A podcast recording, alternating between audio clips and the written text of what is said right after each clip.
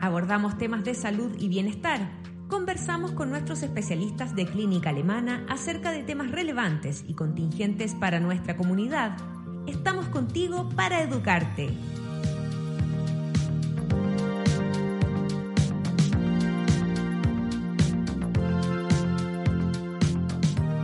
Junto con saludarlos, les cuento que hoy nos encontramos con la doctora Carmen Gloria Marambio, pediatra de nuestra clínica, quien nos hablará sobre el control de esfínteres y retiro de pañales. Bienvenida doctora y muchas gracias por estar con nosotros. Muchas gracias María José em, por la invitación y por, la instancia de poder conversar de este tema tan entretenido para los pediatras. Y para los papás también. Exactamente. Doctora, ¿qué es y cómo funciona el control de esfínteres en los niños? Bueno, lo que nosotros llamamos como control de esfínteres Em, es cuando el niño logra em, contener el pipí y la caquita eh, y hacer de, una forma voluntaria estas dos sin ayuda de los padres, con, una, con un acompañamiento pero sin ayuda. A eso se llama como el control de esfínteres. Y se llama así porque tanto en la vía urinaria como en el tubo digestivo lo al final hay algo que es un esfínter, es decir, un músculo que funciona como lo que cierra y eh, este músculo al contraerse no deja que salga el pipí y que salga la caca. Entonces, por eso se llama control de esfínteres. ¿Y hay alguna edad mínima en la cual podamos iniciar este proceso, que madura el organismo de los niños? Mira, es una pregunta bien entretenida porque cuando uno revisa este tema em, se da cuenta de que el control de esfínteres, lo más importante es la maduración del niño, pero también em, está influido por muchas cosas como culturales. Entonces cuando tú me preguntas si hay alguna edad mínima, la verdad es que probablemente dependa de la cultura en donde nosotros vivimos. Pero mm, eh, a lo largo de los años, que claramente ha ido cambiando, eh, porque antes se proponían edades más chicas, después se dio una tendencia a dejar a los niños como más libres. Hoy lo que se, lo que se propone es que no lo hagamos ni muy precoz ni muy tardío. Por lo tanto, eh, lo ampliamente recomendado a nivel mundial es que el inicio del proceso parta aproximadamente a los 18 meses, es decir, al año y medio, y entre, más o menos entre el año y medio y los dos años o 28 meses, que como dos años, tres meses, pero no más tardío que eso. ¿Y cuál es el mejor momento para empezar con el retiro de los pañales? bueno, como te decía y, tú bien me preguntaste, esto es algo de la maduración del niño, es uno de los tantos hitos del desarrollo eh, que se producen con el crecimiento y la maduración. En el control de esfínteres está muy unido y muy relacionado con el sistema nervioso, además de la maduración del aparato urinario y del tubo digestivo. Así que em, eh, no existe una edad em, ni un momento, porque cada niño eh, es independiente y la verdad es que el niño es el que nos va a decir cuándo es el mejor momento. Y en general lo que yo recomiendo es que a lo largo de los controles sanos, em, después del año los controles sanos no son tan seguidos como cuando son más chicos, pero ya em, al año, al año tres meses los pediatras debemos de ir hablando eh, con los padres cómo son las expectativas o cómo les ha ido con sus otros hijos con el retiro de los pañales y ir viendo cómo se van desarrollando los niños para ir viendo eh, si hay alguna de las cosas que nosotros nos vamos dando cuenta que ya, ya están llegando al momento en que podemos ir haciendo alguna intervención. Pero mm, no hay un momento específico, eh, no hay una edad específica que sea la adecuada, sino que el niño nos va a ir diciendo de acuerdo a algunos mensajes y algunas cosas que nosotros nos vamos a ir dando cuenta que están preparados para iniciar este proceso. Y puntualmente, em, ¿cuáles son estas cosas que nos van a indicar eh, que nuestros hijos están preparados para iniciar el proceso? Em, mira, se ha estudiado también harto eso. Em, y las cosas que más están definidas, que nos van indicando de que el niño ya está preparado, uno es que pueda nombrar el pipí y la caca de la forma que nosotros le vamos a ir diciendo o enseñándoles a que lo nombren. Eh, que nos pueda expresar del deseo de, que quieren ir al baño, ¿cierto? Em, el segundo es que sean capaces de sentarse por sí solos y tranquilos en, lo que nosotros le vayamos a enseñar, una pelela, estos bañitos que son muy cómodos o el adaptador en el baño, pero que, estén, que logren sentarse. Otro es em, el que ellos les moleste el pañal, ese es un claro indicador de que nosotros ya estamos preparados para empezar a, este proceso con nuestros hijos. Y em, que sean capaces también de bajarse la ropita y subirse la ropita. Es decir, cuando los niños ya, eh, hay varias como pasos en todo este proceso, que nosotros los hacemos, eh, ya cuando somos grandes lo, hacemos de forma inconsciente, pero eh, cuando vemos que los niños ya van cumpliendo estos pasos, eh, la verdad es que es como el momento de las cosas que a nosotros nos hacen más darnos cuenta de que el niño está preparado. También se habla que el que los niños quiera, eh, les guste imitar al adulto, a los hermanos, también es un, indicador de que es un buen momento. Y el otro que se nombra en la literatura es que eh, el deseo como de agradar o de satisfacer a sus padres o a los cuidadores, eso también es un indicador de que es un buen momento para empezar el proceso. Perfecto. Y en cuanto a, siempre, no sé si son, son mitos o realmente dicen que es mejor en el verano sacarle, o eso ya es un, es un tema más... Es un, eh, en verdad es un, está más relacionado a la comodidad. De los padres. Y del niño también, porque tiene menos ropa que bajarse y que subirse. Eh, que, que, sea una época del año, una temporada que sea como más fácil o que ayude de algún punto de vista como fisiológico el proceso. Es como la comodidad, porque dentro de las cosas que se recomiendan es que anden con ropita como ligera, es decir, un chorcito, eh, cosas que no les cueste a ellos bajarse y subirse. Y en el verano claramente eso es mucho más fácil. Y también hay hay distintas como, como recomendaciones y tendencias en, la, en, este, en acompañar este proceso y hay algunas que son bien, bien conductistas, es decir, que los padres se, como que se encierran con su hijo durante un fin de semana y le sacan los pañales y nunca más se los vuelven a poner, entonces claramente el que el niño se moje eh, muchas veces es mejor en verano que en invierno por el frío. Perfecto.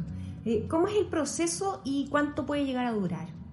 Em, la verdad es que así como no hay una edad específica para empezar, tampoco hay un tiempo que esté determinado.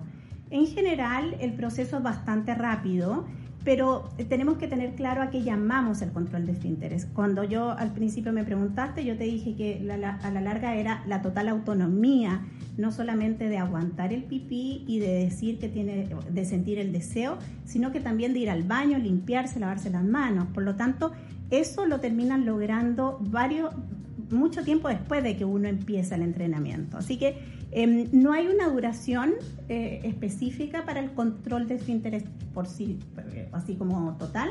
Y, el proceso está como definido, em, como yo te decía ya desde, como desde el año de ir hablando de cuáles son las expectativas, que es una cosa muy importante, em, cómo es la dinámica familiar, ir viendo el niño cómo va avanzando, eso es como toda la preparación. Y está la primera etapa que es como la preparación, después está la etapa que es propiamente como del proceso en sí o entrenamiento y después está como la fase como de mantención de, lo aprendido. Doctora, ¿existen diferencias entre niñas y niños en este proceso, en la forma de enfrentar quizás el retiro de los pañales? Em, no de enfrentar, pero em, hay alguna evidencia que si bien no es muy significativa, que las, niñitas, las mujeres logran el control un poco antes, así como en el lenguaje, que son más buenas para hablar, también logran el control de esfínteres antes. El retiro de los pañales está acompañado de una rutina. ¿Cuáles son los pasos que deberíamos reforzar en los niños al comenzar en este proceso?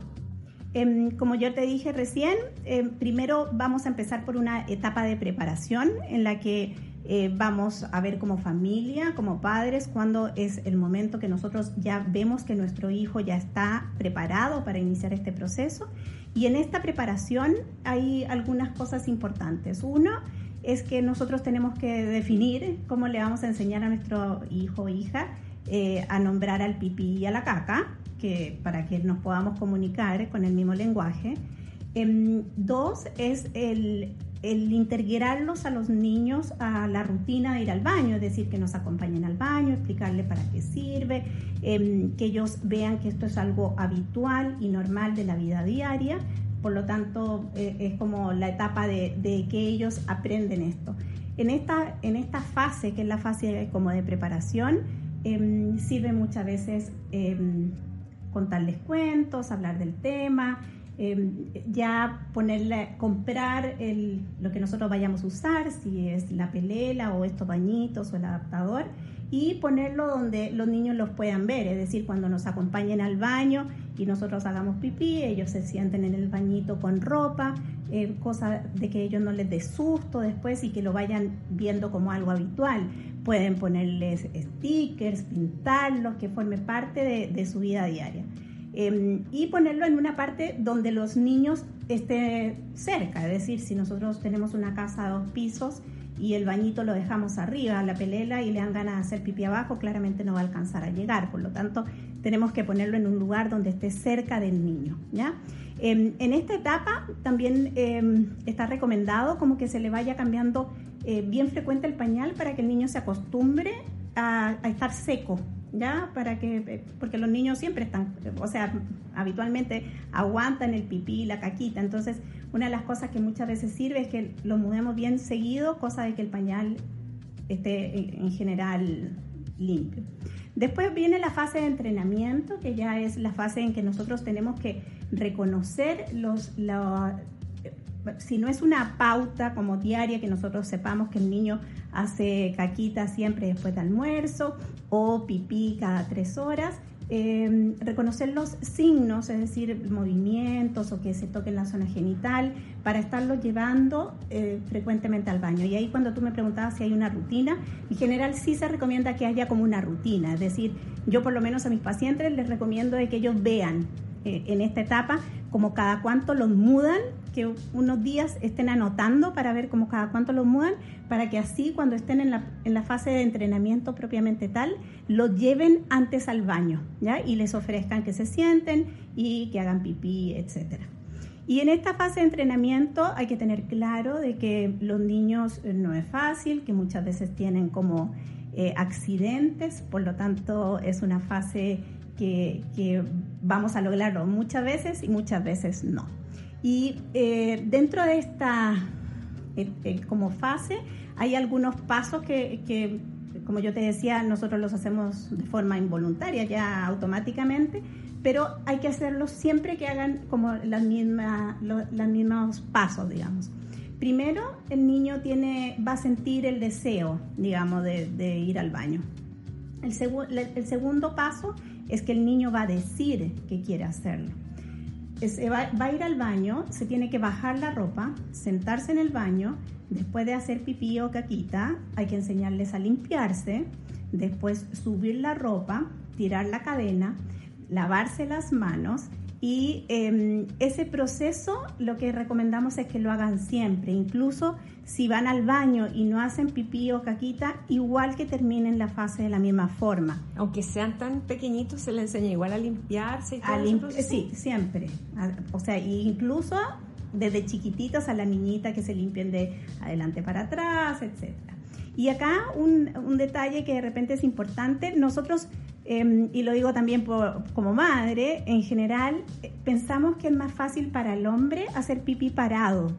Y la verdad es que no es tan así, porque eh, los niños cuando controlan el esfínter eh, para, para, el pipí y la caquita, cuando están parados, se, como que se confunden un poquitito. En cambio, sentados, aprendiendo a hacer pipí sentados, es más fácil para ellos poder relajar el esfínter y hacer pipí. Y lo relacionan en el fondo con el acto de ir al baño. Y lo relacionan con el acto de ir al baño.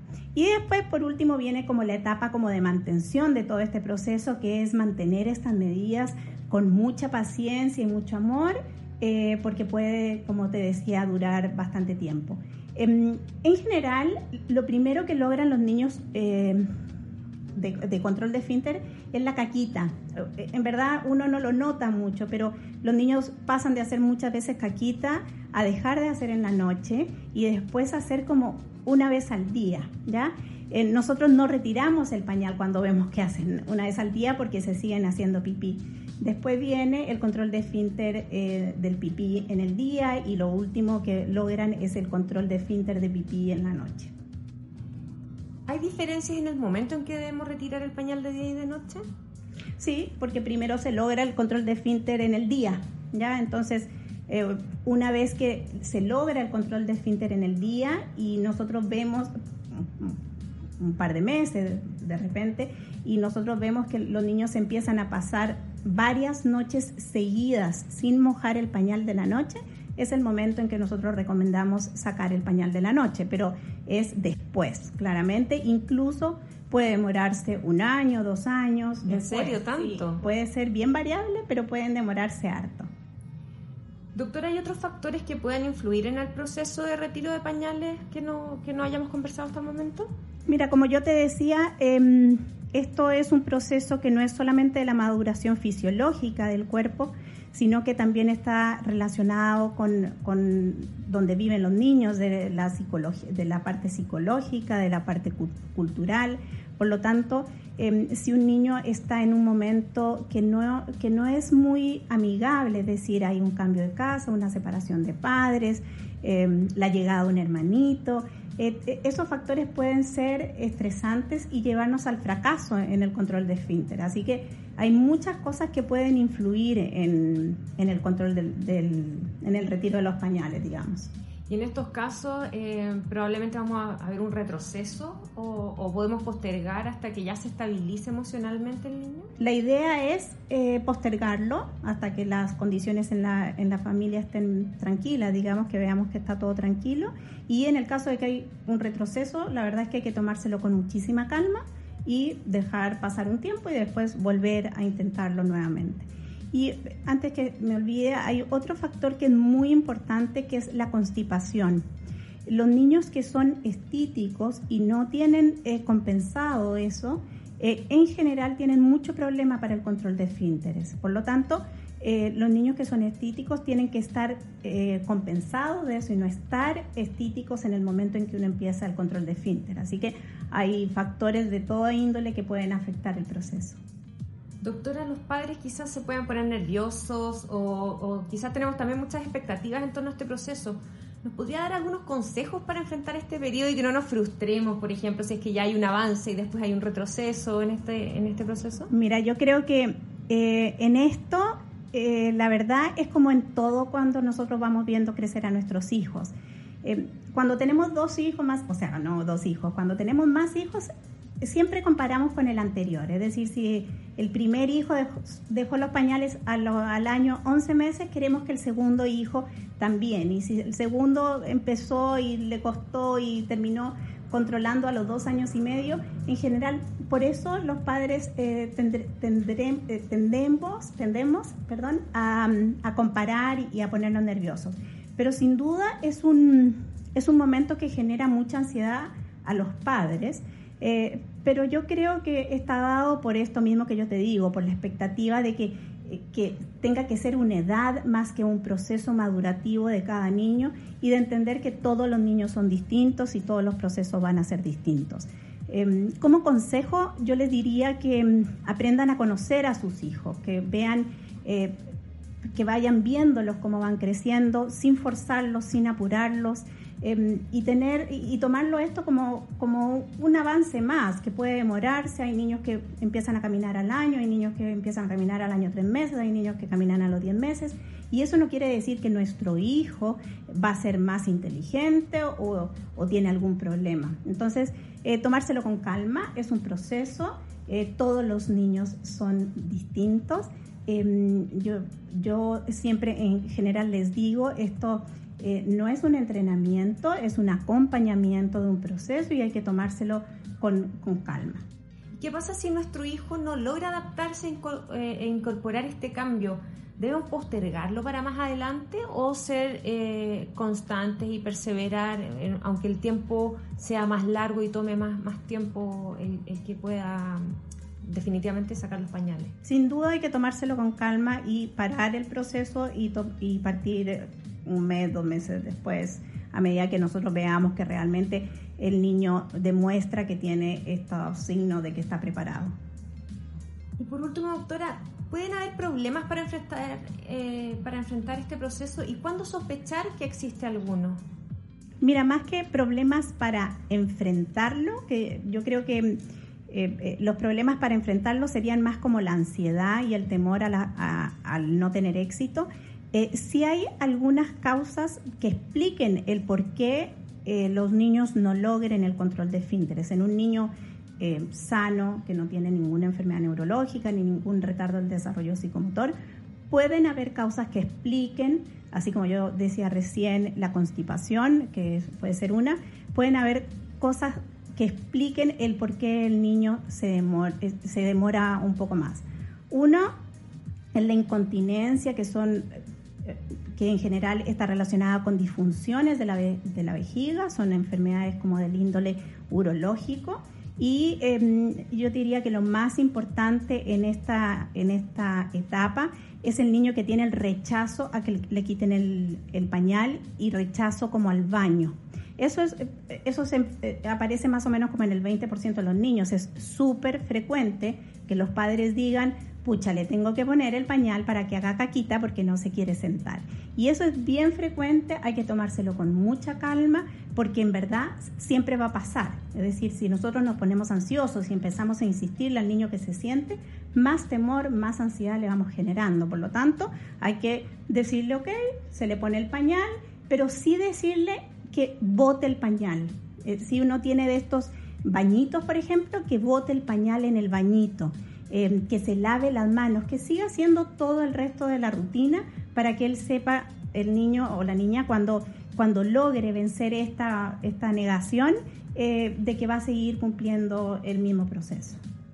Doctora, quiero agradecer la claridad con que nos ha explicado este proceso tan importante en la vida de nuestros hijos. No, eh, nada que agradecer, feliz de estar acá, así que eh, disponible para cualquier otra conversación sobre el, cuidado y de, los niños eh, más adelante. Muchísimas gracias por, por la entrevista.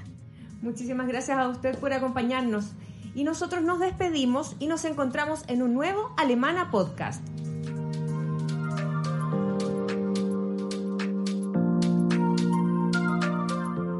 En nuestras redes sociales y visita nuestro sitio web alemana.cl. Nos vemos en otro Alemana Podcast. Clínica Alemana. Si es tu salud, es la alemana.